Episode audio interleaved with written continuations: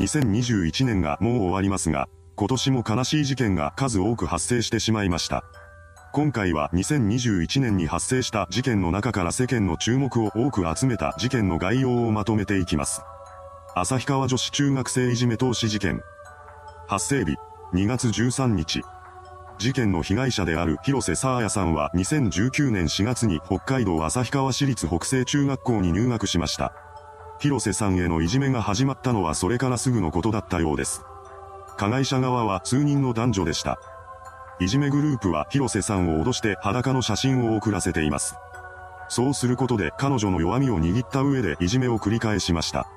その内容はエスカレートしていき、2019年6月22日には川に飛び込むことを強要しています。この一件が大ごとになったことで警察が動き出す事態となり、ついにいじめの事実が発覚することとなりました。その後の捜査によっていじめの証拠が集められていったのですが、加害者が14歳未満だったこともあり、最終的には厳重注意処分にとどまっています。一方、被害者である広瀬さんはいじめのショックによって PTSD を発症し、入退院を繰り返す生活を送っていました。しかし、1年以上が経過しても彼女が回復することはなかったようです。そして2021年2月13日の夜に突如として家を飛び出していき、そのまま行方不明になってしまいます。それから1ヶ月以上が経過した3月23日、なおも行方が分かっていなかった広瀬さんが遺体となって発見されました。彼女が発見された場所は自宅から数キロほど離れた地点に位置する公園で、死因は投資だったようです。広瀬さんが姿を消した日、外の気温は氷点下17度でした。彼女はその寒空の下で力尽きてしまったのでしょう。大阪カラオケパブ女性オーナー刺殺事件。発生日、6月11日。本事件の加害者である宮本博士は犯行に及ぶ4年前から被害者である稲田真由子さんのストーカーをしていました。その期間の中で宮本が稲田さんに対して抱いていた行為は執着心に変わり、ついには殺意になってしまいます。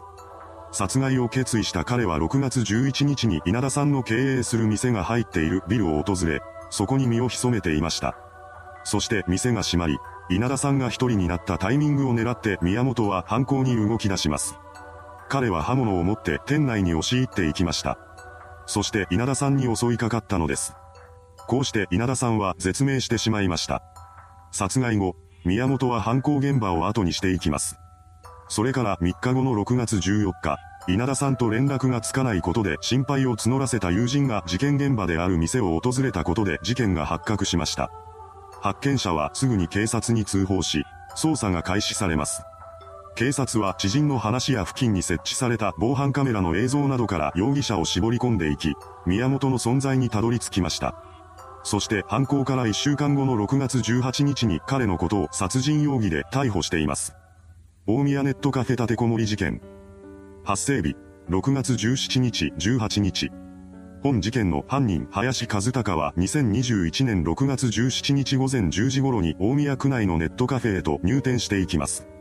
そこで彼はしばらくの時間を過ごし、入店から約4時間後の14時20分頃に、個室内のものが壊れたので来てほしいと言って女性従業員を自身のいる個室に呼び出しました。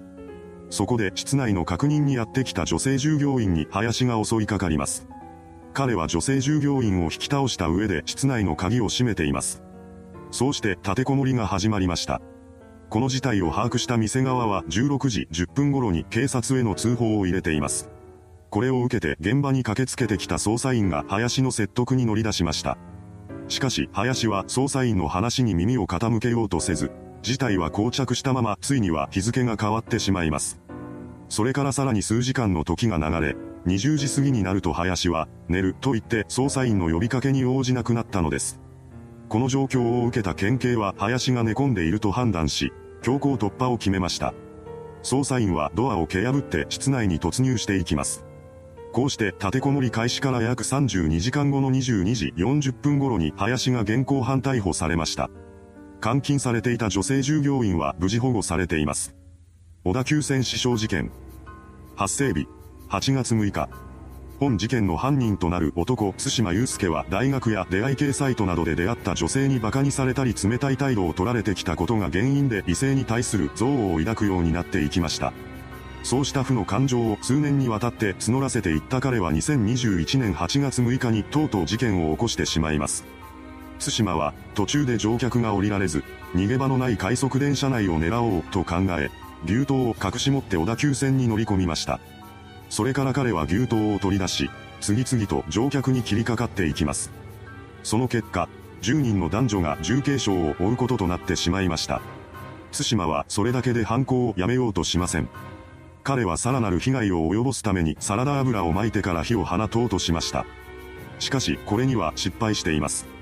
その後、電車が緊急停車したことを受け、対馬はドアコックを使って現場から逃げ去りました。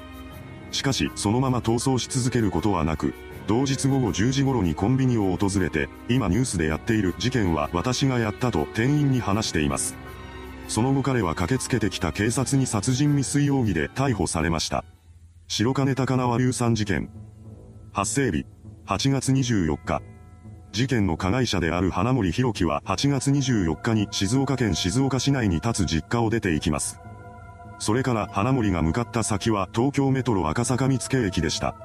どうやら彼が狙っていたターゲットの男性が赤坂見附駅を利用していたそうなのです。被害者となる男性と花森の関係は大学時代の先輩後輩という間柄でした。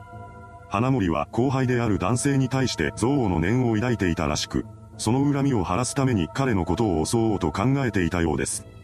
そして夜になり、花森は赤坂見附駅で男性を発見します。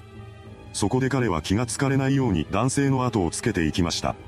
花森の尾行に気づいていない男性は電車に乗り、白金高輪駅で降車しています。それから男性は地下2階から地下1階に上るエスカレーターに向かいました。その後ろには花森の姿があったのです。花森は隠し持っていた瓶をそっと手に取り、蓋を開けます。この瓶に入れられていたのは劇薬である硫酸でした。恐ろしいことに、花森はそれを男性の顔にかけようとしていたのです。21時5分頃、瓶を手にした彼は男性を追い抜くような素振りを見せます。そしてちょうど男性のことを抜き去る直前、花森は瓶に入った硫酸を相手の顔めがけてぶちまけたのです。これによって男性は硫酸を顔面や肩などに浴びてしまいました。また、現場にいた無関係の女性も右膝に硫酸が付着したことで火傷を負っています。犯行後、花森は現場を急いで離れ、沖縄県まで逃げていきました。被害者の男性は顔を中心に全治約6ヶ月の重傷を負っています。この凶悪事件を受けて警視庁はすぐに花森のことを指名手配しました。そして事件4日後の8月28日午前10時55分頃、捜査員が沖縄県内に潜伏していた花森を発見し、その場で身柄を確保しています。その後、警視庁捜査一課が花森のことを傷害の容疑で逮捕しました。京王線死傷事件。発生日、10月31日。本事件の犯人、服部京太は仕事に失敗したことで社会への不満を溜め込んでいき、ついには大量殺人を計画し始めました。彼は今年8月に発生した小田急線死傷事件を模倣して走行中の電車内で犯行に及ぼうと考えていたようです。服部が計画実行日に選んだのはハロウィン当日の10月31日でした。この日、服部はバットマンに登場するヴィランであるジョーカーのコスプレをして調布駅に向かっています。そこで彼が乗り込んだのは京王電鉄京王線の特急電車でした。電車が調布駅を発車した直後の19時54分、服部が犯行に動き出します。彼は自身が乗り込んだ車両の乗客である72歳の男性を一人目のターゲットに選んだようです。服部は男性の前まで移動すると持っていた殺虫剤を相手の目に吹きかけました。これによって男性は視界を奪われてしまいます。服部はそんな男性を横目にバッグから刃渡り30センチの刃物を取り出しました。それから彼は混乱している男性の右胸に刃物を突き刺したのです。一連の犯行を目にした乗客たちはパニックに陥ります。人々は逃げ惑いながらも通報を入れました。そんな中、男性を刺した後の服部は別の車両に移動していきます。そして持っていたペットボトルの中身を電車内に撒き散らしました。こうして振りまかれた大量の液体はライターオイルだったのです。服部はそこに火を放った上で殺虫剤スプレーを投げ入れました。これによって車内では爆発も起こっています。その後、電車は国領駅で緊急停車し、乗客が窓から外に避難していきました。一方の服部は火が届かない車両に移動して一人タバコを吸っていたようです。間もなくして国領駅に警察が到着し、服部のことを殺人未遂容疑で現行犯逮捕しました。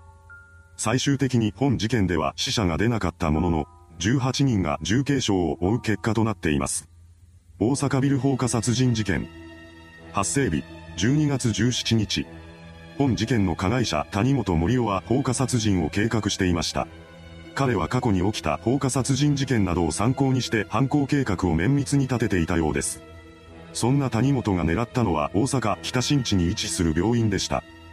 そこでは患者の職場復帰をサポートするリアークプログラムが行われていたらしく、谷本は多くの患者が集まるプログラム当日を計画実行日に決めています。そうして迎えた犯行当日、谷本は北新地へと向かい、病院内に入ると手に持っていた紙袋を傾けました。すると中から液体が流れ出てきます。これは可燃性の液体でした。谷本は液体が室内に広がったのを確認すると、ライターを使って火をつけます。その瞬間、室内は炎に包まれました。火事に気がついた患者や病院の職員らは逃げるために出口めがけて走り出します。しかし、そこには谷本が立ち塞がっていました。彼は逃げようとする人々に体当たりをし、出口から逃げられないようにしていたのです。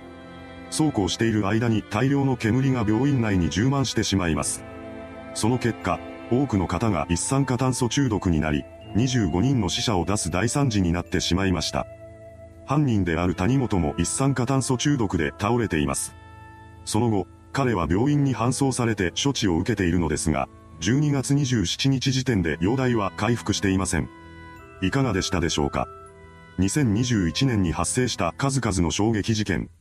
凶悪性の高い事件が相次いで起こったことから治安の悪化も指摘されています。それではご視聴ありがとうございました。